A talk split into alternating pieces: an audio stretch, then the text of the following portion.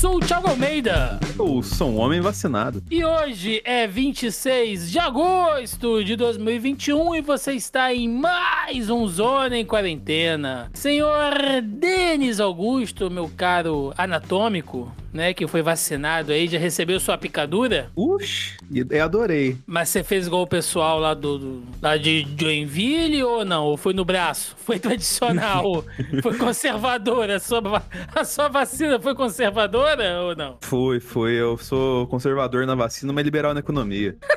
se, o, se o Roberto Seguro não estivesse trocando o radiador do carro dele nesse momento, ele estaria te xingando aqui, você sabe, né? Sim.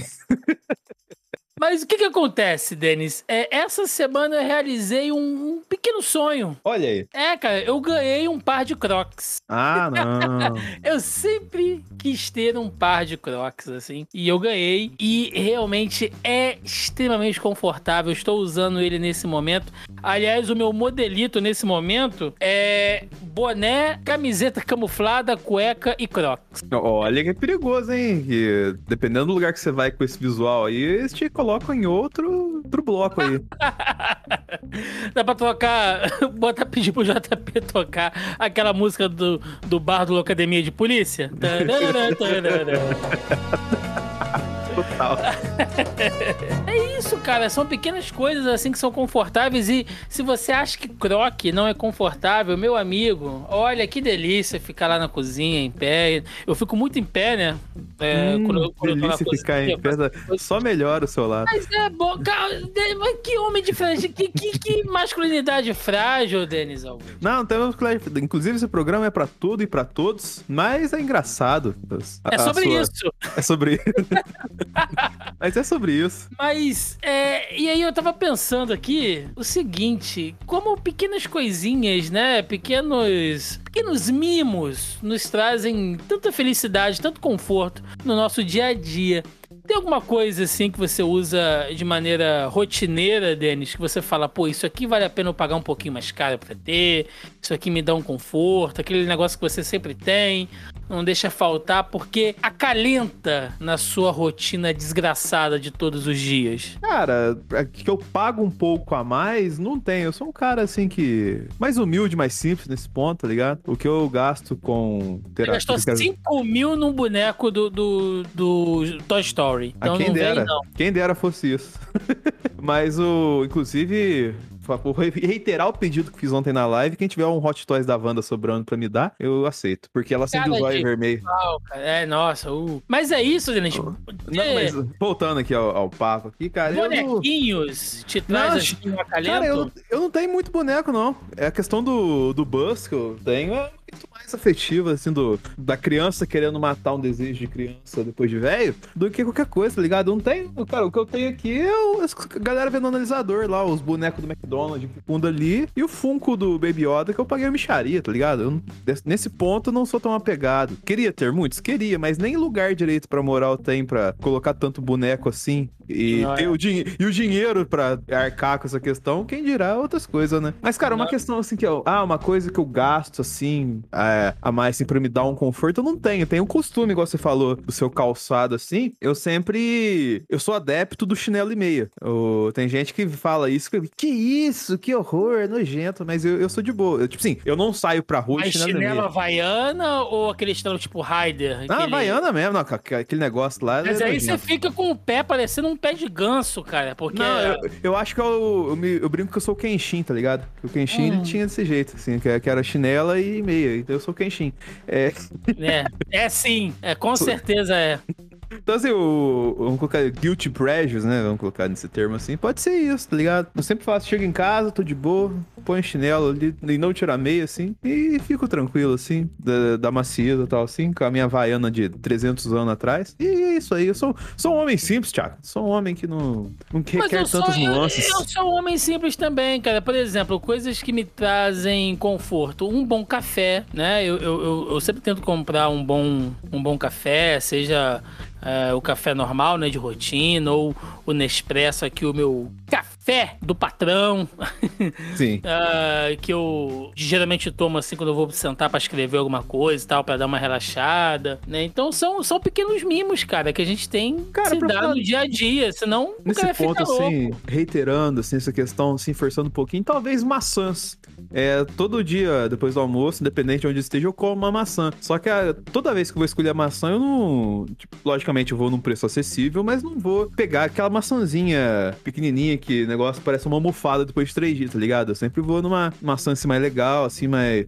Uma com com consistência bacana. Eu sei escolher maçã. Será que não é um negócio difícil, né? Mas, tipo, só de pegar ela assim, sem olhar muito pra cor e tal, assim, já sei como é que se é boa, se é ruim e tal. Você é tipo um paranormal da maçã, é isso? Você- É, O cara tá no mercado, ele fecha o olho, aí sai tateando as maçãs. O cara, eu tenho um dom na minha vida. Eu escolho maçãs assim como ninguém. eu escolho pra caralho maçã, você não tá entendendo. Puta merda, Denis. Puta merda. Eu não tenho muitas questões assim, cara. Eu sou um cara bem de boa, assim. Coisa pra dentro de casa, assim, tipo edredom, essas coisas, tu não. Não, cara, porque como eu sou sozinho, né? Eu não tenho que ficar exibindo meu edredom pros outros. Caraca, você tá muito triste. Tá... É o Chaves. Cara, eu, eu não Tá sou triste, barril, cara. Eu, não, eu não sou triste, eu sou um cara simples, tá ligado? Não tem, assim, muita questão, assim, excêntrica, assim, o- pra traçar. Eu, sou muito o que eu gravo. Sei que a galera fala assim, né? Ah, a pessoa na vida artística é de um jeito, na internet de um jeito e fora... Não, cara, o que vocês vêem né, nos, nos podcasts, nos, na, na YouTube que eu gravo e tal, assim, sou eu mesmo, assim. Do cara Na- na- tranquilo, de boa, Na gosto de trocar vida, ideia. na vida real, você é igualzinho você é aqui? Infelizmente. Que merda, hein? Pois é. É isso. É... Bom, enfim, vou, vou, vou te mandar um Crocs de presente, Denis. Você vai isso usar? que eu vou arremessar ele na mata fechada. Não, assim, eu né? tenho certeza que você vai usar ele com Eu- eu- meia, que eu já usei Não. com meia. é, O pé fica confortável. Não, mas o Crocs eu sou contra, porque o Não. Crocs é fechado. Não é, cara, ele tem uns furinhos. Ah, mas que furinho lá não, É não, não, va- não voga nada, não. É sim, é sim. Ouvintes aí que usem Crocs. Ah, Crocs é igual Air Fry. Quando você começa a usar, você descobre que tem uma espécie de igreja, entendeu? De Inclusive. pessoas adeptas. É, inclusive, o... isso que eu tem uma história bem interessante. Quando eu morava com meus pais, questão de comer saudável e tudo mais tal assim, o. Ah, não, vamos comprar uma airfry, vamos, e tudo mais tal assim. Eu fiquei mó feliz. Nossa, vocês vão comprar uma airfry, né, cara? Eu vou poder cozinhar um tanto de coisa e tal assim. Eles usaram airfry uma vez, falaram que demorava demais, consumia muita energia e venderam pro vizinho. Porra. Eu falei, meu Deus, por que, que vocês fizeram isso? Quase chorando, porque, tipo, cara, eu não cheguei nem a usar. Tipo assim, eu, eu comi uma bistequinha que já fez na airfryer e nunca mais. Agora o meu objetivo de, de vida aí pros próximos meses é comprar um airfryer, porque... Compra, mano. É bom. Tem gente que faz bolo, faz uns negócios assim. Eu, eu, eu gosto de fazer frango, asinha na airfry. Faz uma, uma, uma, uma asinha apimentada na airfry. Fica, ó, depois eu te passo a receita. Fica Uhum. show de bola. Costela, faz um peito de frango dentro do papelote. Olha, Uxi, mas delícia, o... cara. É que eu tenho algumas duas, umas etapas da minha simplicidade pra vencer aqui, como, por exemplo, comprar uma cama que tem um colchão que tem a densidade do meu peso, tá ligado? Porque tem dias que eu, que eu durmo aqui, eu acordo no formato do Homem-Aranha, tá ligado? Tipo assim, machado andando meio curvado, Nossa assim. senhora. Porque eu- o colchão não é feito pra mim, o travesseiro, quem dirá. Mas a hora que eu conseguir é, executar esses pequenos problemas da minha vida, eu vou chegar na Airfryer porque é necessário e é saudável. E pau no cu do, da eletricidade. É isso aí. Afinal de contas, né, como diria Paulo Guedes, né, o que que tem a energia ter subido, né? O que que tem? É, é, filha da puta. Eu já pago caro pra caralho isso aqui. Vocês que lute com a minha Airfryer. Não é? Pois é, é isso, Denis Augusto. Às vezes na vida a gente precisa conceder, né, a nós mesmos aí pequenos confortos, pequenos mimos diários pra deixar essa nossa vida menos merda, porque de desconforto já basta o calo no pé e a dor de cabeça que a gente traz toda semana no nosso primeiro bloco de notícias. Começando aqui o nosso primeiro bloco de notícias, aquele giro pelo mundo. Link do G1, Trump é vaiado em comício ao defender a vacinação contra a Covid. A Olha cidade... só. Veja, olha, o mundo gira e a Lusitana roda, hein? É, a cidade de Cuban declarou emergência devido ao Covid dois dias antes do comício. O estado do Alabama não tem leitos disponíveis e 67,5% da população não foi totalmente vacinada, né? Trump chegou a interromper o seu discurso e defender a liberdade de quem não quer se vacinar após as vaias. É, o comício Salve a América ocorreu em Cuba no sábado, dois dias após aí a cidade fazer esse decreto sobre a Covid. Existe, Denis, uma teoria de que o Trump vai voltar aí, que, que inclusive esse Biden que tá lá não é o Biden de verdade, é uma cópia do Biden que colocaram. Eu tenho frequentado muito grupos re- bolsonaristas e reacionários, Denis. Eu tô Não, cara. eu tô pegando umas informações lá de Ai, dentro. Olha, eu vou, eu vou conversar com os, com, os meninos aqui. Ouvintes, eu vou conversar aqui com a diretoria. A gente vai fazer uma reunião de cúpula.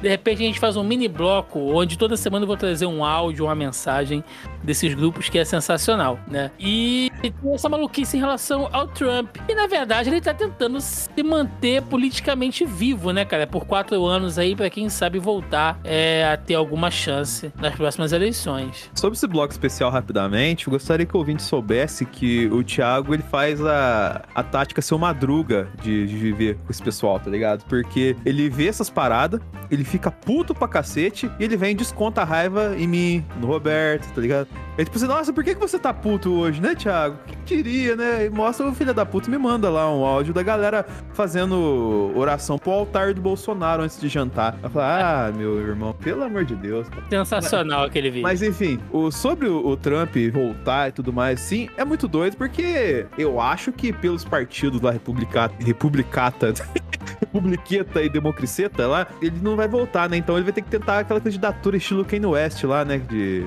meio outsider lá, naqueles partidos doidos lá, pra ver se se volta. Cara, infelizmente eu não duvido, né? Mas se ele tá sendo vaiado por defender vacina, alguma coisa tem de bom dele ser vaiado. Pelo menos se- no meio da desgraça ainda tem alguma coisa legal, mas o fato dele ser vaiado defendendo a vacina mostra um pouco do panorama americano também, né, Thiago? Sim. E a, galera ali é, é diferente do brasileiro, né? Pra eles a, a selfie com cartão de vacina igual eu fiz hoje, só do meu cartão de vacina, não tem diferença, né? É, eles querem acreditar no, nas paradas que o Borat zoou lá. Exatamente. Ainda falando dos Estados Unidos, link do G1 também. Você não é cavalo nem vaca, deixe de tomar ivermectina. A- da Agência de Medicamentos dos Estados Unidos. A Agência Reguladora de Medicamentos dos, dos ELA, né? A FDA fez um alerta no sábado, dia 21, em sua conta no Twitter sobre o uso de ivermectina. Você não é cavalo, você não é uma vaca. Sério, pessoal, parem com isso, afirmou a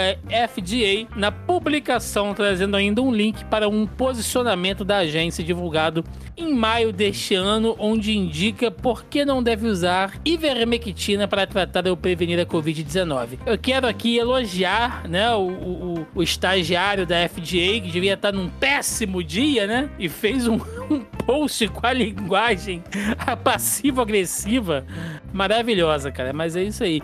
Mas eu discordo, hein? Tem gente aqui no Brasil que é gado. Então eu tomaria ivermectina facilmente. Mas como diria Adriano Imperador, nem cavalo aguenta, Habib, morde as costas. Exatamente. Agora vamos falar de vacinas aí pelo mundo. Link do UOL. Japão descarta 1,63 milhão de doses de vacina moderna contaminadas. O Japão vai descartar aí 1,63 milhões de doses da vacina anti-corona após relatos de contaminação em vários lotes, disseram a empresa farmacêutica Takeda e o Ministério da Saúde nesta quinta-feira, dia 26. A Takeda, responsável pela venda e distribuição de vacinas da Moderna no Japão, informou que recebeu relatório de vários centros de vacinação de que substâncias estranhas foram encontradas em frascos lacrados em lotes específicos. Após consulta do Ministério da Saúde, decidimos suspender o uso da vacina desses lotes a partir de 26 de agosto. Complicado, né, cara? 1,63 milhão de doses é muita coisa. E um lote, assim, a gente sabe que pode acontecer é,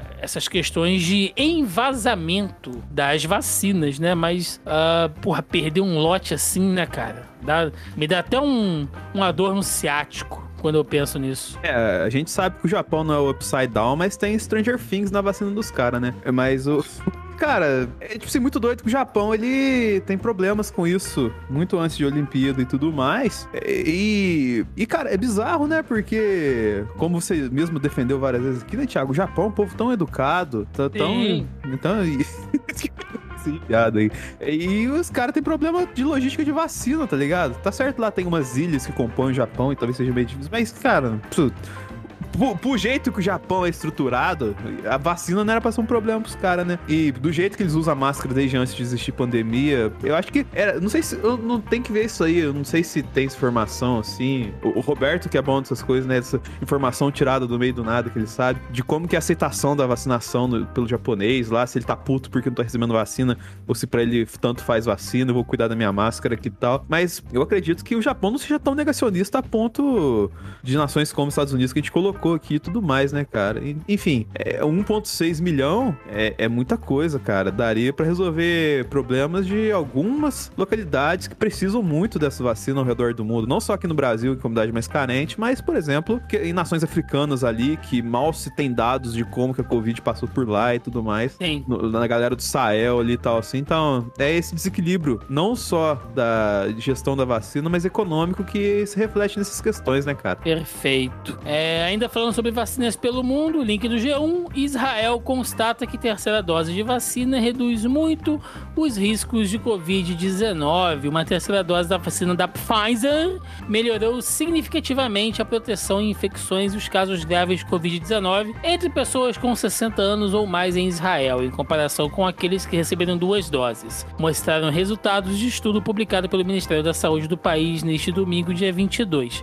Vale lembrar que a gente falou, inclusive, sobre essa questão de uma terceira dose no programa passado, né? Com a participação da nossa ilustríssima biomédica Cecília Benazato, né? Que deu uma aula magna pra gente aqui, né? Aqui com, com respostas sobre vacina para você não ser um idiota no grupo do Zap Zap da família, né? A Cecília explicou aqui diversas coisas, inclusive falou aí sobre essa questão da terceira dose. A gente recomenda, quem quiser saber mais sobre o tema, que escute a edição passada, né, Denis? Que realmente ficou muito boa. Sim, mas não sintam saudade da Cecília porque ela estará nesse programa na próxima notícia. E vou até só dar um complemento antes pois aqui no Brasil também, né, a gente teve a divulgação que vai ter a dose de reforço em setembro com os grupos prioritários e tudo mais. A gente comentou ela, porque eles vão ouvir agora, e a Cecília deu seus dois centavos, ela que gravou ontem comigo no analisador, eu aproveitei ela uns cinco minutinhos e ela mandou um, um, panorama sobre essa notícia e tudo mais que a gente comenta aqui. Então solta aí, JP! E aí, galera, gravando essa participação rapidinho aqui, porque aproveitar que a Cecília esteve comigo aqui no analisador, para comentar uma notícia que saiu hoje sobre a terceira dose, que segundo no link do G1, dose de reforço contra a Covid começa em setembro para dois grupos, diz Ministério. Saiba quem pode tomar. O Ministério da Saúde anunciou nesta quarta-feira, 25, a dose de reforço da vacina contra a Covid. Será oferecido no Brasil. Veja que se sabe. Data de início, doses devem ser enviadas aos estados a partir de 15 de setembro. O público-alvo, idosos com mais de 70 anos e pessoas com baixa imunidade. Os imunossuprimidos. Vacinas usadas na dose de reforço, preferencialmente Pfizer, mas também poderão ser utilizadas vacinas da AstraZeneca e Janssen. E quem deve tomar dos dois grupos, o reforço vale para quem tomou qualquer vacina usada na campanha de vacinação. A dose de reforço é indicada para os idosos que complementam o esquema vacinal há mais de seis meses. No caso de imunossuprimidos, eles devem esperar 28 dias após a segunda dose. Ô Cecília, essa questão da dessa terceira dose da vacina, dose de reforço assim, é,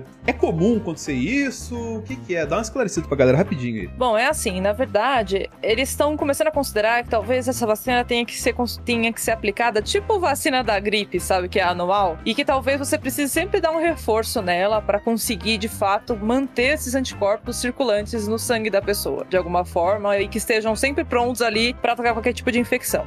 É, eu acho que tem algumas questões aí que ainda precisam ser discutidas, porque é, pouco se sabe ainda dessa necessidade. Eu acho que talvez é, o ideal seria né, testar com mais convicção de que você adicionar mais anticorpos no corpo dessa pessoa vai ser realmente eficaz, porque senão você vai estar jogando vacina fora. E a gente sabe que nem todo mundo foi imunizado ainda com as duas doses no país. Ainda falta muita gente, você mesmo vai vacinar ainda né? Tipo, você vai tomando a primeira dose agora, você vai tomar a segunda dose daqui, vai saber quanto tempo, né? Se não pegar uma Janssen, por exemplo, que é uma dose só. Mas justamente por isso, é, eu entendo a preocupação com os idosos, eu entendo a preocupação com imunossuprimidos, e assim, se, se falarem, ok, é eficaz, tudo bem, vamos aplicar então a terceira dose. Mas talvez não faça diferença neste momento, né? Então eu ainda acho que é meio cedo para considerar, sendo que você não tem resultados que esclareçam de fato de que a terceira dose vai ter algum impacto positivo na, no corpo dessa pessoa. E tem um outro fator também que é, eles já colocaram que a dose de imunossuprimido, por exemplo, é ah, de,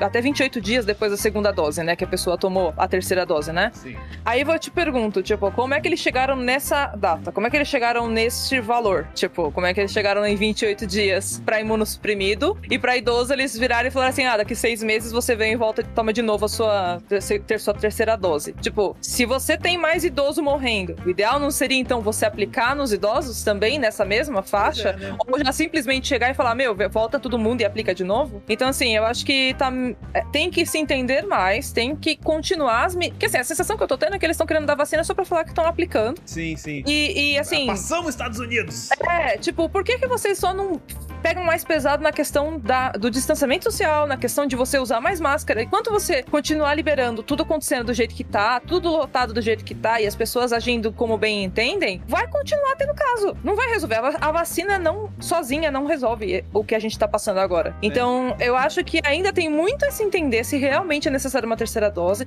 Se for necessário, aí tem que entender se essa janela imunológica é válida tanto para imunossuprimidos quanto para idosos. E aí sim você entra com essas nova dose para todo o resto da população. Sim. Eu ainda acho que tá sendo muito delírio coletivo, sabe? Tipo de vamos colocar mais uma terceira dose, mas Delírio Calma, coletivo no gente. Brasil? exato, Imagina. sabe? Quanto tempo é necessário, mais ou menos, assim, pra você ter certeza que é necessário ter uma segunda dose? Quanto tempo de estudo leva pra você avaliar, tal, assim, em média, assim, tá ligado? Tipo assim, ó, a amostragem vai de tal a tal, assim. Em média, assim, não, tem, tem uma, um tempo específico, assim, ou vai de caso a caso mesmo? Vai de caso a caso e eu te explico por quê. Até mesmo porque essa vacina da- do corona, essa vacina que a gente tem atualmente, essa- essas vacinas, né? Elas foram feitas em períodos recordes, assim. Tipo, tem vacina que até hoje tá sendo estudada por anos e até hoje a gente não teve qualquer tipo de resposta ainda, por exemplo, como a da dengue, que tá anos aí sendo estudada e até hoje não teve nenhum resultado realmente eficaz. Então, assim, é, para esta tecnologia que nós temos agora, com as vacinas que nós temos agora, é relativamente simples fazer, porque você já tem a vacina pronta. Então, assim, eu dou meio ano, vai, já que os idosos têm que esperar seis meses, em, em seis meses também você consegue testar pra ver se realmente é necessário, né? Você vai fazer os testes e depois você vai começar na população, enquanto depois que você fez em Camundong já era, entendeu? Sim. Então, dá pra fazer de uma forma rápida, só precisa ver se tem incentivo para isso acontecer, né? E eu não digo só Brasil, mas tem que também ver no mundo afora como é que eles estão fazendo esses testes e tudo mais. E brigadão, Cecília. mesmo. Imagina, que isso, tamo aí.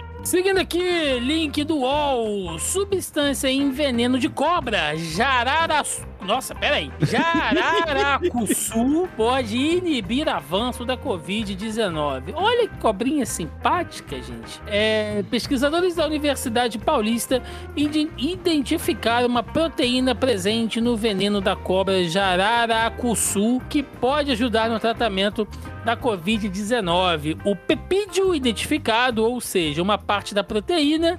Esse, esse redator tá engraçadão, né? É o sabidão. Inibiu 75% da capacidade do vírus de se replicar em células de macaco. O estudo Macaco, da... o macaco. macaco! O estudo da Unesp ah, em Araraquara foi publicado na revista científica Molecules em 12 de agosto. Um grande desafio dos pesquisadores, em um aspecto geral, é desenvolver um medicamento eficiente contra a doença e que não provoque potenciais efeitos colaterais. Denis Augusto, se fosse para aumentar a sua, é, o seu sistema imunológico aí contra a Covid, você receberia uma picada de cobra sem medo? Ah, com doses proporcionais, com certeza. Quem, quem ia negar um veneno de cobra pra ficar mais venenoso no dia a dia aí? Todo mundo quer, porque como o próprio Thiago diz, o amor não constrói nada, mas o ódio, aí sim. O ódio, é sim, O ódio, sim. ódio com veneno ainda, nossa. Segundo alguns senadores, né, se existem doses seguras de crack, por que não de veneno de cobra? sobra, né? Ai, meu zaralho. Puta que. Notícias aqui do UOL. Anvisa autoriza estudo clínico de vacina contra a Covid da Inovio Pharmaceuticals. A Anvisa autorizou hoje, né, no caso dia 25, a realização do ensaio clínico do Brasil da vacina INO 4800 contra a Covid-19. O ensaio clínico é patrocinado pela empresa americana Biotecnologia Inovio Pharmaceuticals e o imunizante será administrado por via intradérmica. Então tá aí mais uma vacina entrando é, em estudo, em análise pela Anvisa. É, agora vai sobrar e é até importante, né? A gente falou questão da terceira dose ali, todos os detalhes que a Cecília trouxe pra gente. E até na live do, do Atila, né, dessa semana, ele que voltou agora a fazer live por conta que o, o, o filho dele começou a dormir. Aí ele tava falando que é importante ter uma mistura de doses de vacina né, que- quando for jogar uma terceira dose, porque já tem estudos apontando lá que se misturar uma Janssen com uma Pfizer, por exemplo, uma AstraZeneca e tal assim, que dá uma aume- aumenta, né? Dá uma bombada assim no, na, na proteção e tal. Então, quanto mais vacina, melhor. Eu só quero fazer acupuntura de vacina num futuro bem próximo. É virar um boneco de voodoo de vacina, tá ligado? Cheio de, de- de seringa. Aliás, poderia ter perguntado pra Cecília se a gente pode pegar todas as vacinas, colocar numa coqueteleira com uísque e, e ver se fica bom, né? De repente. é... Ligue do Poder 360. Brasil é o sexto país com mais mortes por milhão por Covid-19 em 2021. O Ministério da Saúde registrou na terça-feira, dia 10 de agosto, mais 1.211 mortes por Covid, levando o total de vítimas para 564.773. Com o aumento, o país alcançou a sexta posição no ranking mundial de mortes por milhão pela doença em relação à população, registrando 2.647 óbitos a cada milhão de habitantes. Então tá aí, né? O Brasil sendo medalhista na pandemia, né? Na- nas Olimpíadas do Covidão, o Brasil tá em rumo aí à sua, à sua próxima medalha, né? Logicamente que a gente tá fazendo piadas aqui de maneira irônicas, mas é triste, né, cara? Continuam aí tendo é, muitas mortes. Inclusive, o nosso caro ouvinte, amigo Andreas Biller, me chamou a atenção outro dia em privado Olha aí. e a gente parou, Denis, de falar os números de mortes aí diários, né, nos, nos nossos programas. E realmente, isso é uma verdade, né? A gente nunca pode esquecer, porque às vezes a gente meio que se perde nessas polêmicas de política, nessas tretas de pandemia e esquece, né, o principal, que são as vidas sendo perdidas. Então, é, realmente a gente não pode esquecer disso aí nas próximas pautas. É, cara, meio que a gente não, não falar, infelizmente, foi porque entrou na rotina. Não foi uma questão de negligência, né? Por- Sim, o que é. é. triste, o que é triste, não tô falando que é legal. Sim, porque significa que a gente normalizou e não É. pode acontecer isso. E, e é a questão que a gente sempre joga, assim, né? Quando você vai dar o exemplo, né? Ah, porque quando morreu 80 pessoas na Chapecoense, o Brasil inteiro ficou chocado. E agora que morre na média, a média baixa de mil pessoas por dia, a gente trata como normal, né? Enfim, é, são Uhum. frutos, né, Thiago, do- dos tempos que a gente tá vivendo, não só na questão pandêmica, mas na questão sociopolítica também, que, que acabam deixando a gente mais é, insensíveis, assim. É, é difícil, cara. Sim. Mas, assim, é- é, a gente acaba perdendo um pouco da sensibilidade e, do, e de dar atenção pro que importa de verdade, né, cara? Sim, e a gente não pode deixar os números, né, virarem apenas dados. Por exemplo, link da CNN Brasil: São Paulo não tem cidades com UTI cheias pela primeira vez desde abril de 2020. Olha só, cara, no sábado, dia 21, pela primeira vez desde o início da pandemia da Covid-19, nenhum município do estado de São Paulo atingiu o índice de 100% de ocupação nas UTIs. Os dados são do censo Covid realizado desde abril de 2020. Então, gente, pela primeira vez desde o ano passado, houve uma folga no número de internações ali em UTIs por Covid em São Paulo, que é fruto, né, da questão de vacinação, de isolamento e a galera se adequando aí às novas rotinas, né? E, cara, é importante a folga, logicamente, do lado positivo das vidas que a gente acabou de mencionar, mas também pelos profissionais de saúde, né, cara? Porque se eu pegar uma galera ali que, tipo, tinha gente que tava, sei lá, trabalhando direto antes da pandemia e pegou a pandemia quase dois anos aí na pauleira também, só trampando direto com isso. Agora, talvez, comece a esse pessoal poder viver um pouquinho, né, cara? Porque, cara, eles passaram dobrado, fudido com essa questão também. Inclusive, eu acho que é até interessante a gente ver se consegue achar algum profissional da saúde que trabalhou no olho furacão pra trocar uma ideia com a gente aqui no futuro, né, Thiago? Vamos sim, vamos sim. Agora que as coisas estão mais calmas, né? De repente a gente consegue. É, vamos falar então agora sobre variantes, né? Link do IG. Imunidade de rebanho é impossível com variante Delta. A variante Delta tornou impossível a imunidade de rebanho para a Covid-19, disseram especialistas das principais universidades europeias ao jornal da Folha de São Paulo. Assim que os primeiros casos da doença surgiram, os cientistas calcularam que essa imunidade poderia acontecer quando aproximadamente 70% da população estivesse protegida. Inicialmente, os dados disponíveis indicavam que o vírus né, passava de uma pessoa infectada para mais duas ou três. Essa razão, no entanto, subiu com o aparecimento de novas variantes, principalmente com a Delta. Mais uma vez, escutem o programa passado e escutem e divulguem, gente. Eu não tô. É, é muito difícil a gente pedir aqui para vocês, né, divulgarem, compartilharem e tal. Eu acho que quando você consome um conteúdo, se você achar que é bacana, a gente não precisa ficar pedindo, né? Você vai divulgar aí pros amigos, pros parentes e tal. Infelizmente, os nossos números estão sempre crescendo. Mas o programa passado, pela participação da Cecília especificamente, é... compartilhem porque é utilidade pública real, né? E ela explica essa questão aí da imunização de rebanho. E aí a gente pensa, né? Se quisesse fazer igual é, o Ministério da Saúde pensou durante a gestão do Pazuello, ou né, o próprio Boris Johnson tentou fazer isso lá no Reino Unido e começou a morrer gente adoidado, cara, não tem como. O nego acha que Covid é sarampo, cara. É maluquice isso. É, mas é uma questão que a gente sempre aborda aqui, né, Thiago? Do, de uma atitude tomada por poucas pessoas. A gente vai até falar nisso um pouquinho, talvez, nesse programa de hoje, né? Quando vai falar de CPI da Covid lá. E que impacta milhões de pessoas, literalmente, assim. Porque uma parte do, de, dos poderosos, eu falo, não tô falando de políticos, mas, tipo, de uma galera bem influente, né? Que questão empresarial, assim e tal que quer fazer uma coisa rodar assim só pro bel prazer dele, foda-se é, quem precisa de verdade do, da assistência do governo, assim, e que tá sofrendo esse tempo todo e tal. Então, tudo isso corrobora, infelizmente, né? E aí vai essa doideira de imunidade de rebanho, né? E já não basta o, o senador lá que, que, tá com a, que tá com aquela deputada lá, deputada não, aquela depoente lá que tava cansada, né? E ele. Exausta. exausta. É, exausta, né? Que tava exausta. E, e ele, antes de começar a CPI, mandou um, um alô para ela e depois a gente descobre que o cara tava é, intermediando para que a, o setor de vacina animal produzisse vacina no Brasil, assim, né? Interessante, né? Por ele intermediar esse rolê aí e depois falar as coisas que ele fala no CPI lá e tal. E deu até uma sumida na CPI, que ele, é, por que será que ele sumiu agora, né? Ancho queimado? É. Né? é... Atriz pornô.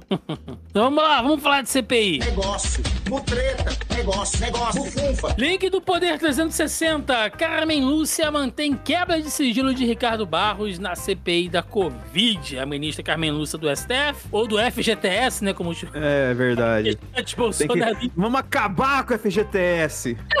Essa galera. E, isso não pode falar que eles acreditam. Isso eles ouvem, né, Thiago? Ah, vamos acabar com o FGTS, eles ouvem, tá? Ah, eles é, falam tá? do governo. Ele é tipo, não, vamos acabar, vamos. O povo tá pedindo a gente acabar com o FGTS, vamos acabar. Exato. A ministra Carmen Lúcia, do STF, negou nesta segunda-feira pedido para suspender a quebra de sigilo telefônico fiscal, bancário e telemático do deputado federal Ricardo Barros, líder do governo na Câmara. Na Câmara, melhor dizendo, né? O acesso dos dados do congressista foi autorizado pela CPI da Covid.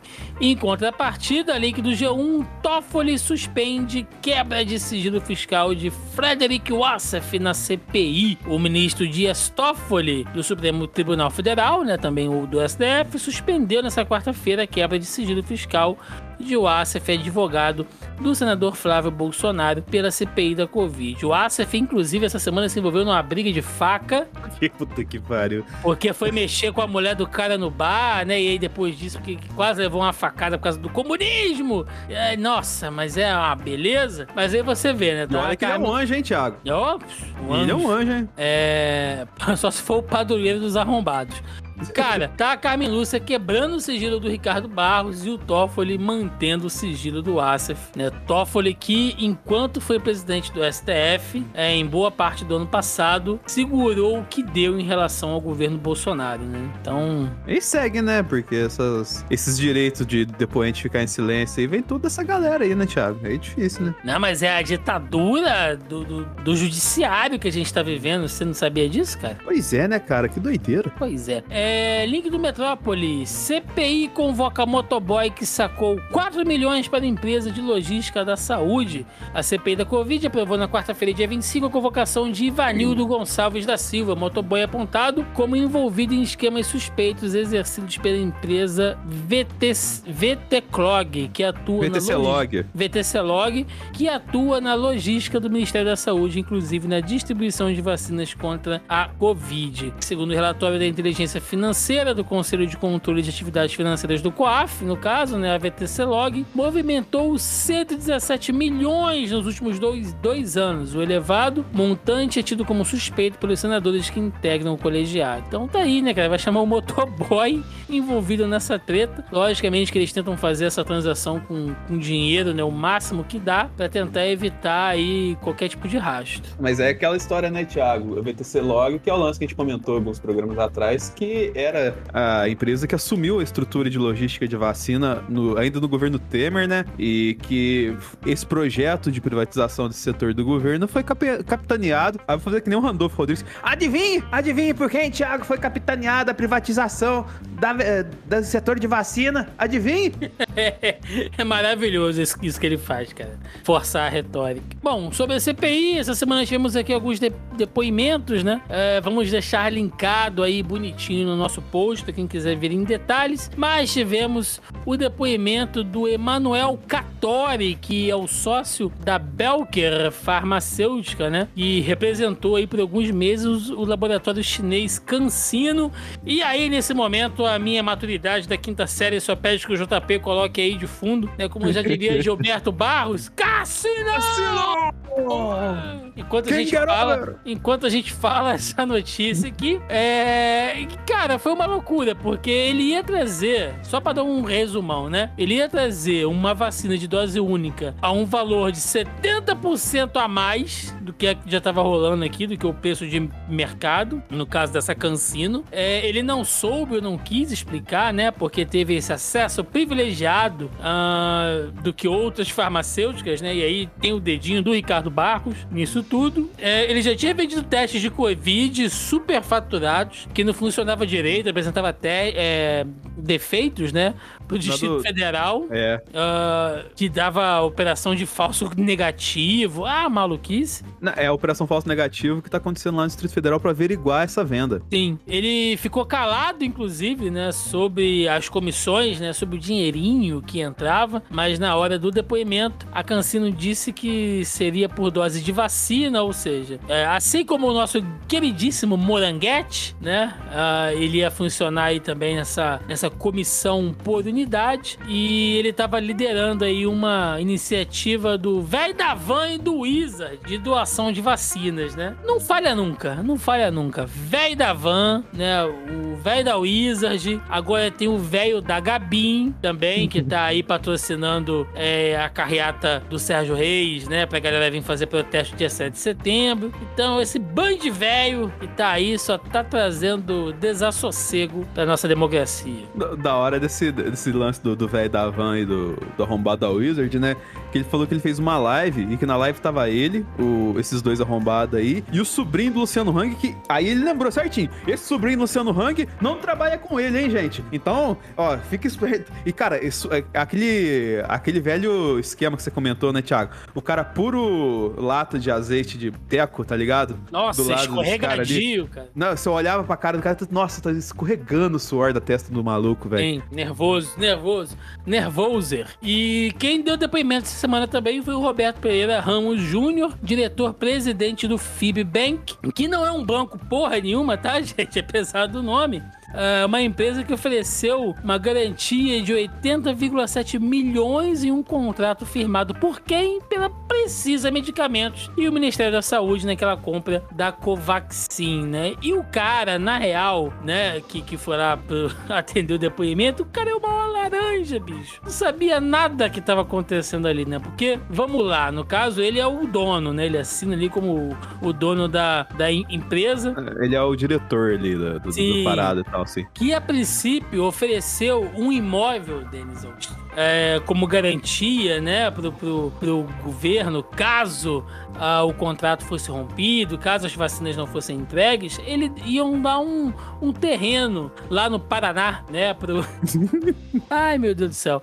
Ah, em, em garantia. Você sabe o valor desse, desse, desse terreno? Quanto, Thiago?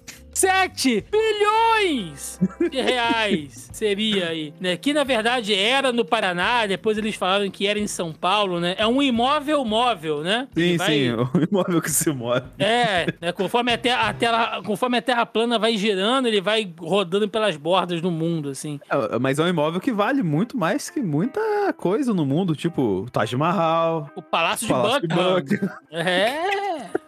7 bilhões. Olha, gente, eu sei que a especulação imobiliária tá alta.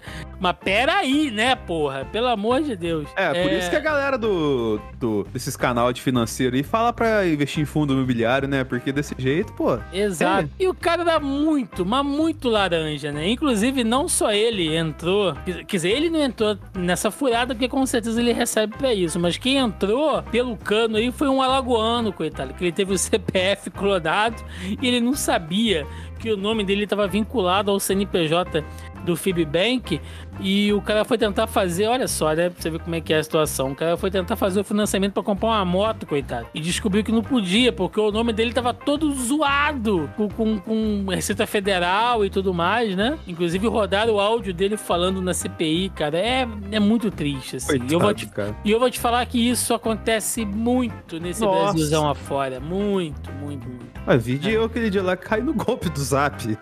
É, teve aí o Zap clonado e deles, na verdade, né, quem responde pela empresa é o empresário Marcos, to Marcos Tolentino, né, é, que eu vou chamar... bem como vai falar esse nome. Sim, que como a gente sempre, né, apelida carinhosamente aqui todos os depoentes da CPI, eu vou chamar de Marcos Toletinho, que ele era parceiro do Bolsonaro, né, e do Ricardo Barros, tirou Ele foto tava no dia do depoimento do Ricardo Barros lá no CPI. Tava, cara, tava, tava.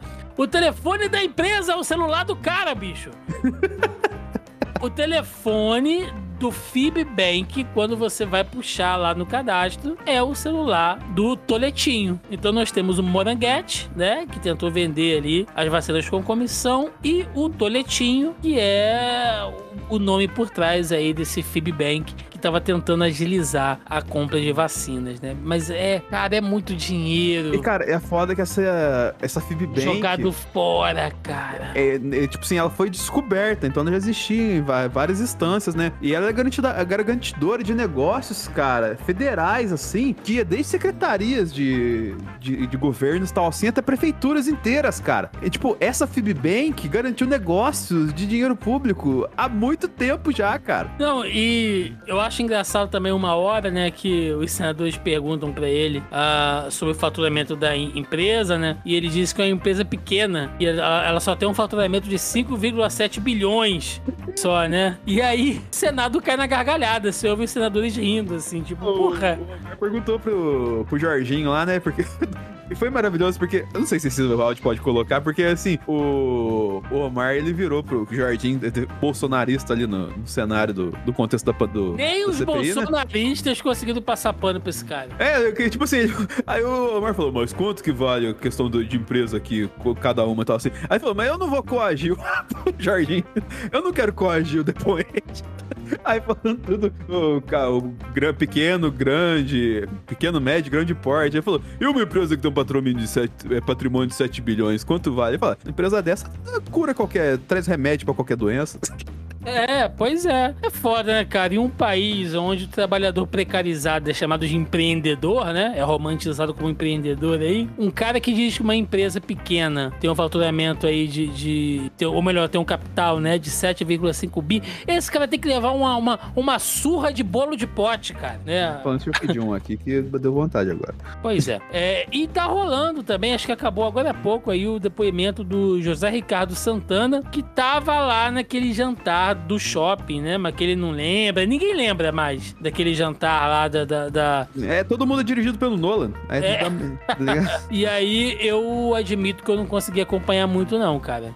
Tem o link aí, o, dele é curto, porque como ele não lembra nada, então ficou muito mais pela a reportagem do Ativelli é, descreve o que aconteceu de necessário aí, porque é o modus operandi que mudou, né, Thiago? Que quando o depoente não lembra muitas coisas, a CPI faz o favor de lembrar ele, né? E aí fala, ó, você fez isso, isso, isso e isso, e não perde o tempo do de- depoente ali, né? Do tempo gastado com um arrombado que não quer falar porra nenhuma, né? Agora, você falou em arrombados, Ded. Temos aqui os nossos brasileiros arrombados da semana, né? É, dois links do G1 aqui, e um deles, São Paulo registra aglomeração e bares lotados no primeiro final de semana, sem restrições da quarentena. Vídeos mostram movimentação intensa na capital paulista. É, na sexta, né, dia 20, no sábado, dia 21. O governo de São Paulo suspendeu na terça-feira limite de horário de público para estabelecimentos comerciais. O uso de máscaras ainda é obrigatório. Em contrapartida, né, a Prefeitura de São Paulo vai exigir comprovantes de vacinação contra a Covid para entradas em eventos, shoppings e restaurantes. Estabelecimentos da cidade só poderão receber pessoas imunizadas contra a Covid-19. Segundo o prefeito Ricardo Nunes, aplicativo que deve ser lançado até sexta-feira, dia 27, no caso amanhã, né, do dia que estamos gravando aqui, vai auxiliar na identificação de passaporte da vacina. Isso é o que a gente vê ah, em eventos esportivos, né? Jogo de futebol tem muito isso. Os caras forçam a barra pra abrir, pra ter público. Não, a gente vai respeitar aqui, né? Todas as, as medidas de, de segurança, de saúde pública, né? Dez minutos depois, vagabundo tá com a cueca na cabeça, um lambendo a cara do outro, abraçado e foda-se. Gente, não dá ainda mais bar. Ah, você chega ali de máscara, em álcool em gel, né? Depois de dois baldes de Amistel, você não sabe nem mais um- onde você tá colocando a máscara, tá usando a máscara como guardanapo pra pegar coxinha. Não, não, não existe isso, gente. Não existe isso. Vamos falar o que desse tipo de. Ah, mas é por causa que passou muito tempo fechado já, Thiago. Tem que entender a questão psicológica da pessoa. Pois é, cara. E aí, pode ter alguém ouvindo a gente aqui e falar: ah, mas vocês queriam que o empresário fechasse o negócio dele, vocês queriam que os funcionários, né, o garçom, o entregador, o cara do caixa não tivesse trabalho? Não, gente. Não. Entendeu? Eu quero que todo mundo trabalhe. Eu, eu, se dependesse de mim, a gente nem tava nessa merda aí. Você dependendo É. de mim, não tá. Porque quinta-feira à noite, quente pra caramba, a última pessoa que eu queria ver Porra. na vida é o Thiago. Exatamente. De cueca e crocs. Exato, que Né? visão do inferno. e boné. Caralho. Então, cara, não, não, não que existe isso. É só Mas, pra dar uma gente- explicação mais rebuscada no que você falou. E a gente não queria isso, logicamente, mas a gente queria, sei lá, que o governo apoiasse o Cara. Pequeno empresário, assim, o que, que é de verdade o cara que sofre pra caramba lá. Não, vamos remodelar seu negócio, que o nosso assistência. Mas, tipo, que, é outro rolê, né? Outro tal, assim. A turma caga no pau, entendeu? Ah, os bares só podem abrir até às 10 horas, né? Ah, não, mas deixa mais tempo e tal, não sei o que, tá bom. Aí, porra, vira Sodoma e Gomorra, assim. Porra, aí fica difícil de defender, cara. A gente quer que a economia se movimente. É, Pô, a gente mais que ninguém quer ir pro boteco tomar uma, mas a galera tá avacalhando, cara, entendeu? É complicado. E no nosso muro da vergonha, né, antes aí das nossas fake news, link do UOL, filho de secretário do ministério terá de pagar 15 mil por furar fila. Um estudante de medicina apontado como fura-fila da vacinação contra a Covid em João Pessoa terá que pagar 15 mil reais aos cofres públicos. Daniel Freire de Medeiros é filho do secretário de Vigilância em Saúde do Ministério da, da Saúde, Arnaldo Medeiros. Segundo as investigações do, M- do MP, ele tomou a primeira dose da vacina no final de janeiro deste ano. Logo, quando os primeiros grupos estavam sendo imunizados, a vacina tomada por ele foi a AstraZeneca, segundo a MP, né? E aí depois ele acabou tomando aí é, a vacina durante o período que era impróprio. Mas assim, tem que tomar multa, tem que tomar multa, tem que se foder mesmo, entendeu? Mas não foi o único não, cara. Que teve aí de, de- de filho, parente de político se vacinando, vou te contar. É, 15 mil é pouco pra um roubado desse. Ah, é. E pra fechar o nosso bloco de notícias, aqui uma fake news. Link do G1 é fake. Mensagem em cartaz que sugere Coronavac como causa da morte de artistas. Olha aí, ó. Circula pelas redes sociais uma imagem que mostra diversos artistas que morreram desde o início da pandemia, acompanhada de uma legenda que, su- que sugere. que as- Sério. sugere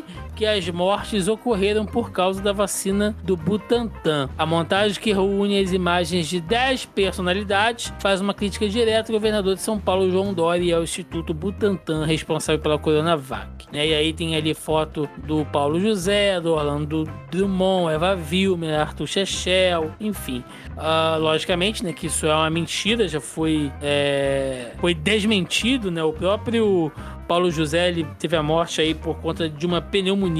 O Carlos Drummond ele faleceu por uma falência múltipla dos órgãos. Lembrando que o Carlos Drummond tinha 101 anos de idade quando morreu. Então, sabe, a Eva Vilmer, Eva Vilma, que tá lá na montagem, morreu de câncer no ovário. E os caras estão falando de vacina, cara. O Arthur Chechel foi vítima de linfoma, sabe? É, é- olha só, fake news e tal, ok. E um bando de filho da puta eles vão fazer mesmo. Mas se perfazer em cima de morte de outras pessoas, cara, é, é degradante, assim. Cara, isso veio muito embarcado na morte do Tarcísio Meira, né? E a morte do Tarcísio Meira, ele, apesar de ter tomado as duas doses e morrido de Covid, é uma coisa que foi pouco noticiada e até, tipo, a gente pode colocar isso na conta dos veículos de imprensa que não divulgaram isso, só divulgaram que ele morreu vacinado. É que ele tinha problema respiratório. E isso agrava, tá ligado? Que nem o, o Atila sempre fala, a vacina não vai evitar que você é, não pegue Covid, tá ligado? Ela vai, tipo, reduzir as chances, mas você, se tiver algum problema respiratório também e pegar Covid, você não tá totalmente livre, tá ligado? Então, assim, tem todo o contexto. A galera não gosta de contexto, né, Thiago? Então, ela gosta do que convém. E isso que é o problema. É, é exatamente isso que você falou, cara. Não tem nem o que, que acrescentar.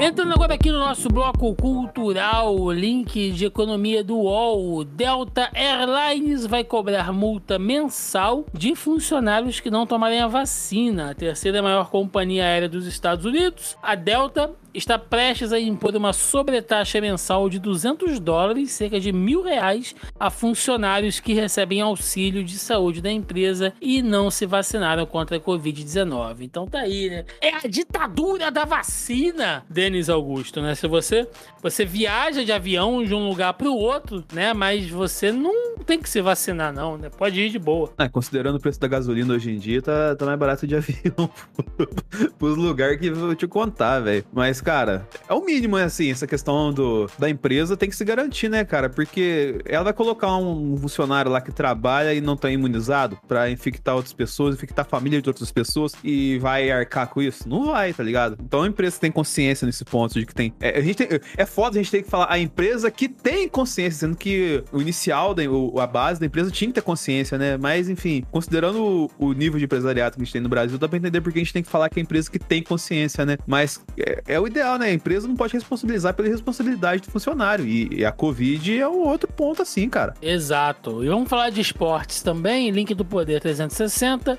Inglaterra e Espanha vetam liberação de brasileiros para jogos das eliminatórias. Olha aí, as entidades que organizam os campeonatos inglês e espanhol de futebol divulgaram na terça-feira, dia 24, que os jogadores brasileiros convocados para os próximos três jogos das eliminatórias da Copa do Mundo de 2022 não serão liberados pelos clubes para é, por o Brasil né, inte- integrar a chamada lista vermelha comunista é, da pandemia de Covid-19. A decisão foi anunciada em comunicados da Premier League e da La Liga, responsáveis pela competição da Inglaterra e Espanha, respectivamente. Então tá aí, né? Já que o Brasil tá muito bem quisto lá fora, é, os clubes não vão liberar os jogadores. Curioso, né, dele? Ah, curioso? Não, é a mesma questão que a gente entra no da notícia anterior, Thiago. Porque o, o clube ele não vai arcar com, com a responsabilidade dos outros, assim. Logicamente, os jogadores estão imunizados, na sua grande parte ali, mas se vão, vem pra América do Sul, pega uma variante Delta, do jeito que tá vindo turbinada aqui no Brasil, por exemplo, volta lá pra Europa Europa lá e que, dependendo do, do país ou da localidade que se encontra lá, na Inglaterra tem que estar bastante Delta,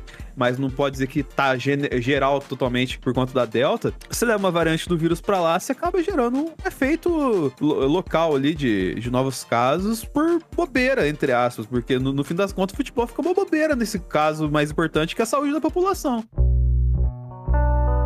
Deles, Augusto, no nosso Opa. bloco de debate de hoje, é, ele é um debate, porque eu sei que não é bem um debate, vai, ele é um desabafo também, e eu tenho certeza que Ele é um debate ouvintes- interno de você que você tá trazendo pra gente conversar. Exato. E eu tenho certeza que muitos ouvintes é, vão me dar um, um abraço simbólico por trás nesse momento, porque vão se identificar com isso. Ainda mais com a roupinha que você tá usando aí. Sim, exatamente. Cueca, boné e crocs. A prestação de serviço no Brasil como autônomo é um pouco complicado, tá? É, e aqui no Sudeste, principalmente no Rio de Janeiro, é ruim, gente. É muito ruim. E assim, eu vou tentar falar isso aqui da maneira mais honesta possível, tá? Então, se você se enquadra dentro desse perfil, se você é um prestador ah, autônomo, é, escute com atenção e carinho o que eu vou falar aqui. Ah, a gente depende, né, de muitos serviços. Por exemplo, eu morro de medo de eletricidade, Denis. Se você me mandar trocar a resistência do chuveiro, eu vou tomar banho frio pra sempre. Porque eu jamais vou meter a mão ali pra trocar aquilo. Ai, Thiago, mas é simples, qualquer idiota faz isso. Sim, qualquer idiota faz isso, mas esse idiota aqui não faz. Eu me reservo o direito de não mexer com eletricidade. Então, qualquer coisa que eu precise disso aqui em casa, ou eu chamo o meu, o meu irmão pra resolver, né? Que meu irmão é tipo um professor pardal, ele faz a porra toda. Ou eu tenho que pagar alguém pra fazer as coisas mais simplórias assim, porque eu não mexo. É... Pequenos prestadores de serviço, Denis, durante a pandemia, eu tava vendo inclusive uma matéria, é, houve uma grande demanda em busca disso, né? Porque as pessoas ficaram mais em casa, então você tá mais tempo em casa, você tem um desgaste maior dos seus recursos do- domésticos, né? Então você precisa de vez em quando chamar um eletricista para ver, sei lá, uma fiação, uma tomada que não tá rolando, ou você chama alguém para consertar sua geladeira, ou um, um técnico ali para mexer no seu computador, se você não souber muito sobre isso. Enfim, né? É, só que a prestação de serviço, cara, tá muitíssimo complicado, assim.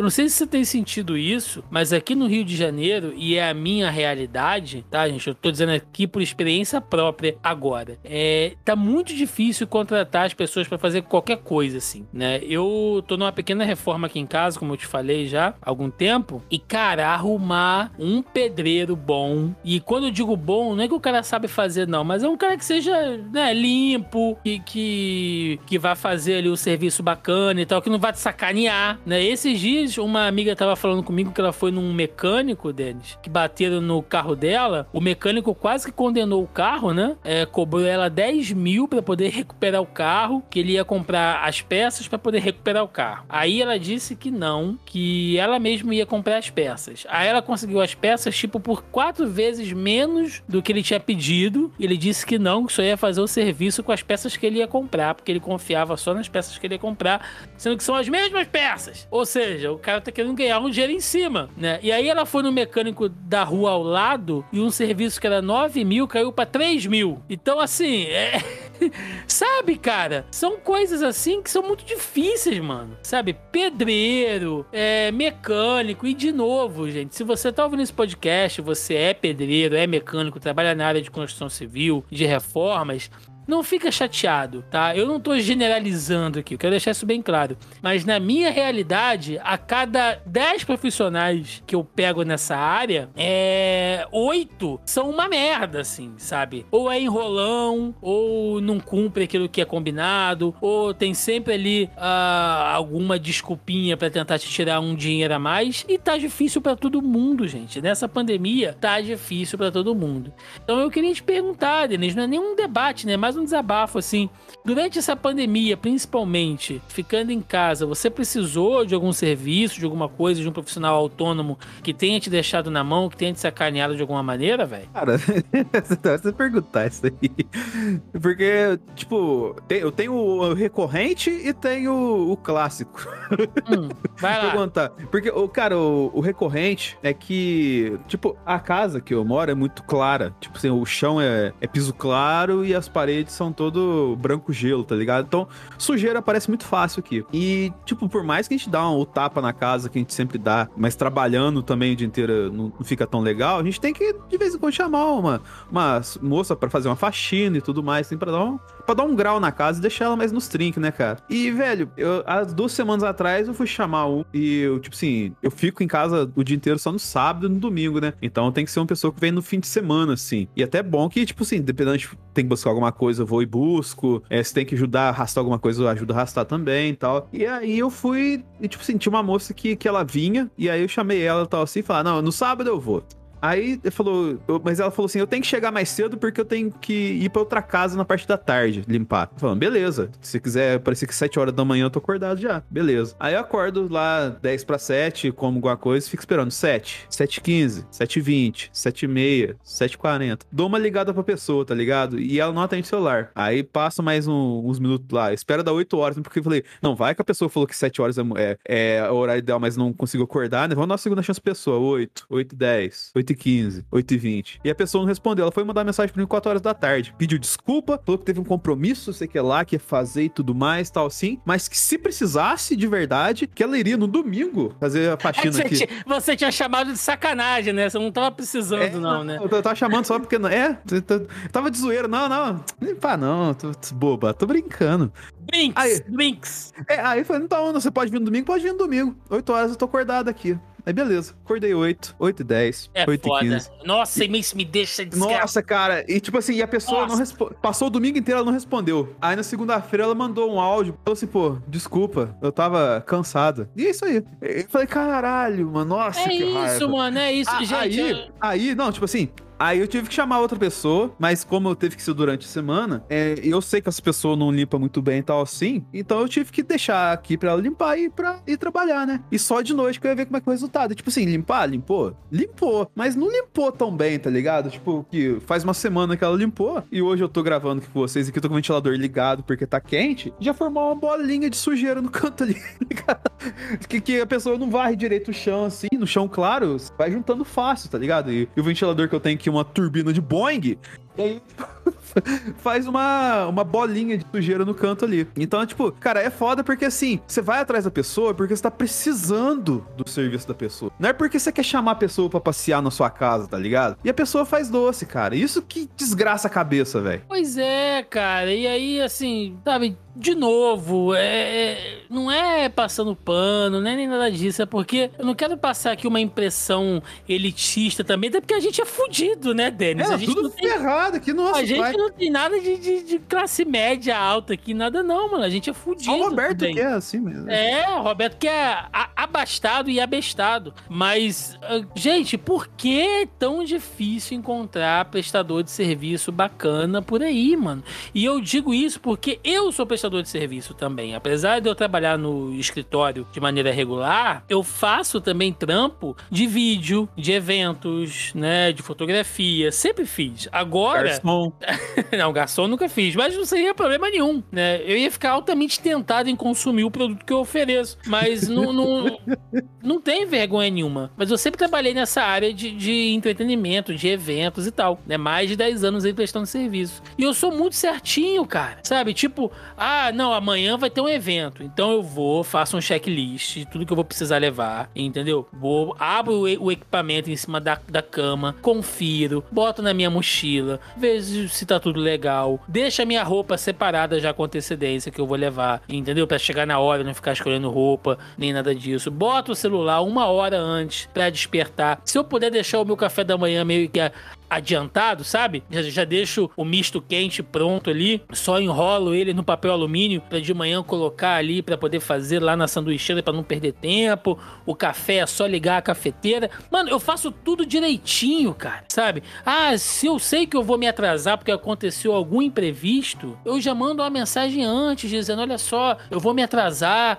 e, e poxa, é, eu vou pegar um Uber aqui, eu vou dar o meu jeito e tal. E aí as pessoas não agem assim comigo, eu fico tão desgraçado da minha cabeça que eu fico pensando, não é possível que só eu seja otário, cara. É porque Cara, a gente, a gente se sente faz coisa. otário de fazer o bagulho direito. Total otário, cara, porque eu falo isso por, por questões, assim, de profissionais, igual você falou e tal, assim, que a gente que trabalha direito, assim, que faz a coisa certinho, se dedica e tal, eu não tô falando que eu sou um, nossa, um baita do profissional, assim, o, o, o as da edição, o prodígio que veio logo depois do gaveta pra editar vídeo e tal, tá ligado? Mas eu edito direitinho as coisas, quem conhece o analisador tá ligado, faço trampo pro Thiago de vez em quando aqui, as lives que eu faço, eu sei que consigo fazer a parada bacana e tal, só que, tipo assim, a gente vai fazer o trampo e tal, e a galera não valoriza, tá ligado? Você- fala o, o, o sua tabela de preço assim, ó, eu cobro por causa disso, mas é por causa disso, disso, disso disso. E o Thiago sabe muito bem como é que eu gosto de explicar as coisas pras pessoas. E a gente apresenta a tabela de serviço pra pessoa, a pessoa fala que é muito caro e que não, ai, que não dá pra pagar, tal assim. A gente sabe que o momento do Brasil também é de crise e tal assim, que tem um pouco dessa questão, mas não é sobre isso, tá ligado, o rolê? É que a pessoa, ela vai pedir um serviço pro cara que pega lá um template pronto da internet, faz cinco minutos pra ela e cobra micharia e desvaloriza o trabalho das outras pessoas. E aí, tipo assim, é precariza ah, o valor de serviço, por um lado, e não entrega um serviço efetivo pra uma pessoa do outro, tá ligado? E acaba que fica, tipo assim, o cliente achar ruim porque. pô, o prestador de serviço achar ruim porque não foi valorizado. E acaba fica esse jogo de empurra de quem que faz a coisa, assim, sendo que só precisava, tipo assim, a pessoa que pede serviço pagar direito e a pessoa que faz o serviço fazer a porra do serviço direito, tá ligado? E isso fica, tipo assim, na questão, ah, mas eu não faço por causa disso, não faço por causa do outro, e ninguém faz nada, pode no final das contas, tá ligado? Não, e outra coisa, Denis, um negócio que me deixa puta é o seguinte: eu não gosto que ninguém coloque preço no meu serviço. Quem sabe, né? O meu esforço, o meu equipamento, o meu conhecimento, quem vai apurar O ali. tempo da sua hora, o preço da Exato. sua hora. Sou eu, sou eu que sei. Então, eu faço isso pra outras pessoas também. Se eu te contrato, sei lá, pra mudar uma janela aqui em casa, você chega pra mim e fala assim: Thiago, o meu valor é X. Eu nunca, mano, vou chegar pra você e falar assim: ah, me dá um desconto. Ah, não, tá muito caro. Eu chamei o seu João aqui semana passada e me cobrou tanto. Entendeu? Eu acho isso horrível, cara. Eu acho isso horrível. Horrível. Entendeu? Se você chegar aqui e me falar, Thiago, eu vou te cobrar tanto, se eu achar que tá caro, eu falo, beleza, mano, eu vou rodar aí, vou procurar, né, outros, outros preços e a gente se fala. Direto, entendeu? Honesto, sabe? Eu não coloco preço no trampo de ninguém. E aí você fica puto às vezes porque você paga aquilo que a pessoa te pediu, você não pechinchou nada e ainda assim o serviço é uma merda, cara. Fora os caras que querem te enrolar, como esse aqui do mecânico que eu acabei de contar. Olha, gente, prestação de serviço autônomo no Brasil tá muito difícil, assim. E aqui no Rio de Janeiro tá uma bosta. De novo, não tô generalizando, entendeu? Se você é autônomo aí, tá se sentindo ofendido e você trabalha direitinho, então que bom, que bom. Não se sinta ofendido. Mas E, e saiba também não que... faça tra- trabalho cagado, porque os, os seus colegas É. de, de profissão fazem cagado também, tá ligado? Faz do Entendeu? jeito certo. Mas eu tenho certeza que você sabe, se você é autônomo, você sabe que tá uma merda mesmo, porque eu aposto que diversas vezes você já foi chamado pra consertar alguma merda que o profissional anterior fez. Pô. Profissional. Então tá uma merda mesmo, entendeu? Então é, é isso aí. Não foi um debate. Ah, mas o que isso tem a ver com a pandemia? É porque na pandemia a gente passou a depender mais desses profissionais, né? E aí a gente fica pensando, é, ah, valoriza o pequeno empreendedor, né? Valoriza o comércio de bairro e tal. Não, não, não consuma das grandes empresas. Pelo menos as grandes empresas me dão garantia, gente, sabe? Então, assim, às vezes a gente quer ajudar Sabe, eu poderia chamar aqui uma, uma pequena empreiteira para fazer uma reforma, mas não, eu vou tentar aqui chamar o cara autônomo para poder fazer o trampo e só tem estresse, sabe? É, é uma merda. Sim, ainda tem o caso, assim, muito pontual do cara que veio a pandemia, perdeu tudo da questão profissional da vida dele e se vê obrigado a tentar um novo serviço e talvez o cara não seja tão experiente nesse novo serviço que ele vai fazer e tal, e, e aí ele não consiga desempenhar, logicamente, como um profissional da área já faz anos e anos. Mas aí é a questão que a gente acabou de falar, da questão da ética do cara, né? Tipo, poxa, se ele tá trabalhando ali, ele não é um profissional exímio da área, cobra um valor um pouquinho abaixo tal, assim, não cobra e deixa claro pro cliente, ó, eu não sou profissional, tipo, eu tô começando agora e tal, assim, que, tipo assim, porque é questão de sobrevivência, né? A galera que tem essa questão por sobrevivência é legal e com certeza, se faz as coisas certinho, ressalta isso pra pessoa que tá contratando, tá ligado? Agora o cara que vai na malandragem, assim, começa mal, termina mal, tá ligado? E é, é o que a gente falou aqui, fica desgraçado a cabeça porque a gente depende, né? A gente vive numa sociedade, a galera fala, ah, porque você vai dialogar com o arrombado bolsonarista do cacete? Por causa a gente precisa da, das pessoas para sobreviver como é, criatura, é, como espécie de ser humano, tá ligado? A gente tem que dialogar, a gente depende de outras pessoas por causa disso. Então, é, facilite a vida de quem contrata, assim como você quer facilitar a vida de quem você ama, por ter que fazer um trabalho assim. E chegamos aqui no nosso último bloco desse Zona em Quarentena. A gente já xingou aqui, já esbrevejou no bloco de debate. Foi uma pequena catarse, né, Denis, pra, pra xingar um pouco aí os problemas da vida. Mas sempre que a gente termina o programa, tentamos trazer aí alguma notícia, fato, acontecimento estranho, engraçado, bizarro, pra tentar amainar né, os sentimentos aqui. Então o link do UOL, estudo de caso relata excesso, relata é ótimo. Estudo de caso relata excesso de apetite em paciente que teve Covid-19. Embora várias sequelas da Covid-19 já sejam conhecidas, um novo estudo de caso chamou atenção para uma condição rara e ainda não relatada, a polifagia. O quadro é caracterizado pelo consumo de alimentos em excesso e foi apresentado por uma mulher de 41 anos em Uganda. Após se recuperar da Covid, a paciente que não tinha histórico de transtornos alimentares relatou ter um apetite insaciável. A alimentação incontrolável fez que ela ganhasse 16 quilos e desenvolvesse níveis elevados de açúcar no sangue acima da faixa normal. Denis, vou te dizer o seguinte, cara. Eu, assim, durante quase um mês, né, que eu fiquei fudido aí de Covid, eu mal comi, né? Eu perdi peso, enfim, perdi massa magra, massa muscular. Foi realmente muito ruim. Mas agora eu tô comendo feito um bicho e tô comendo muito doce. Contudo, porém, entretanto, eu tenho a questão da ansiedade, né? A ansiedade voltou com tudo nessa, nessa pós-Covid aí.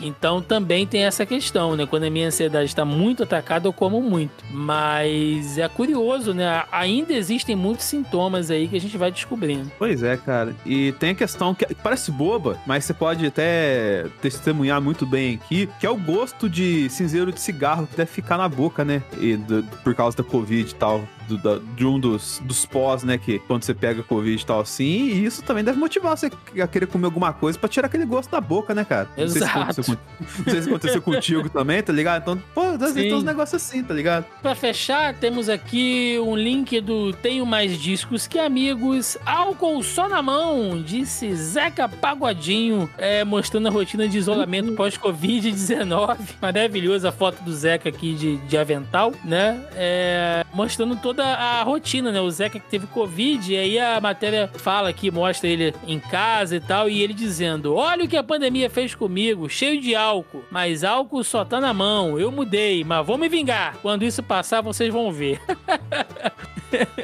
né, dizendo aqui que mesmo com sintomas, Zeca está isolado em Xerém, que fica aqui em Caxias, tá, gente? O Denis. Xerém é, é distrito aqui de Caxias. É, com cuidado para não transmitir Covid enquanto sua quarentena não acabar. A Mônica, a esposa dele, que gravou o vídeo, tá sempre de máscara e é uma distância segura, mas logo ele vai abraçar a família de novo. Então é isso, né? Tá o nosso queridíssimo Zeca Pagodinho, que é patrimônio aqui de Caxias, né? E do pagode no Brasil. Que bom que ele conseguiu aí se recuperar e mantendo sempre o bom humor. Ah, tem que ser, né, cara? E, tipo assim, da... acho que o Zeca Pagodinho é um cara que ajuda a comunidade, né? Então, tipo, é da hora que. Por Zeca mais. Pagodinho saiu de jet ski quando teve uma chuva aqui que alagou tudo. Ele saiu de jet ski pra ajudar a galera. meme filho. lá. Pô, é o herói que é o herói que a gente precisa, cara. Então, tipo assim, eu fico feliz pelo seu Zeca e tal assim. Em breve poderá encher a cara de novo, como ele sempre faz, e, e fazer a alegria do- da galera Exatamente. Então agora aquele espaço para recadinhos, jabás aí, o que o senhor quiser, senhor Denis Augusto. Manda ver. Semana você sem pensamento do dia, porque às vezes cansa pensar. Então, é, esse, esse é o pensamento do dia, às vezes cansa pensar. Então pensa pouco. Ô, galera, mandando um recado aí que a gente tá com as lives lá de What If, falando sobre esses lançamentos do, da Marvel, essas possibilidades muito doidas. Tem lá uma análise do trailer do Miranha, que a galera ficou doida lá, que nem o Thiago, que já lançou 450 vídeos sobre o trailer do Miranha também. Colocou até o, o Aranha de capeta ali, por causa do, da, da inconsequência dele e tal, assim. Então tem muita coisa legal lá pra vocês também. E em breve, talvez, umas novidades, alguns retornos bem legais pra vocês aí. Acompanhe a gente sempre. Perfeito. Bom, antes da gente fechar, Denis Augusto, hoje nós temos aqui a presença de Roberto II também, mas temos sempre que agradecer, reverenciar aqui, citar o trabalho digníssimo, né, e anatômico como um bom par de crocs dos nossos amigos e parceiros da Audio Heroes, audioheroes.com.br, que é quem cuida da edição desse programa, quem Um dia atua nós valorizar o trabalho de JP como ele merece. Com certeza, dar um beijo na boca do JP, roçar minha barba no pescoço dele, assim. Passar um croques no pezinho. passar.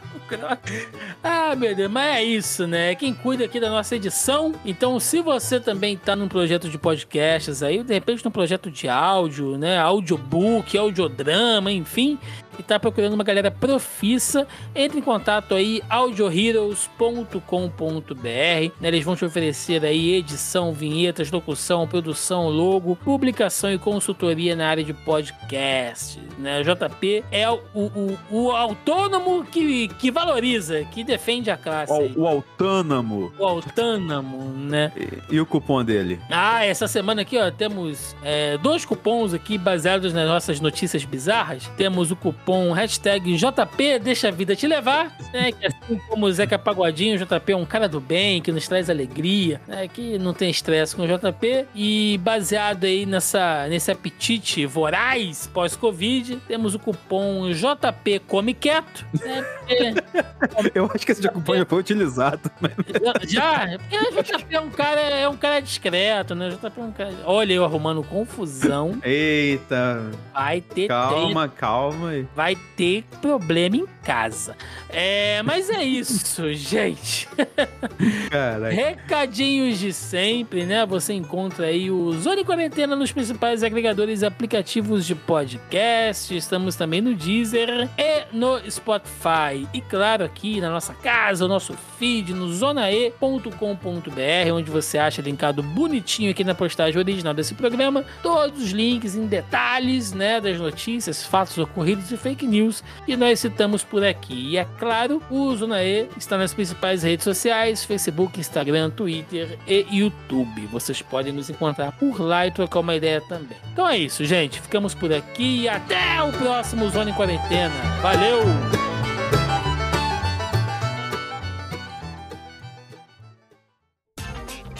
Este episódio foi editado por Audio Heroes. Saiba mais em audioheroes.com.br.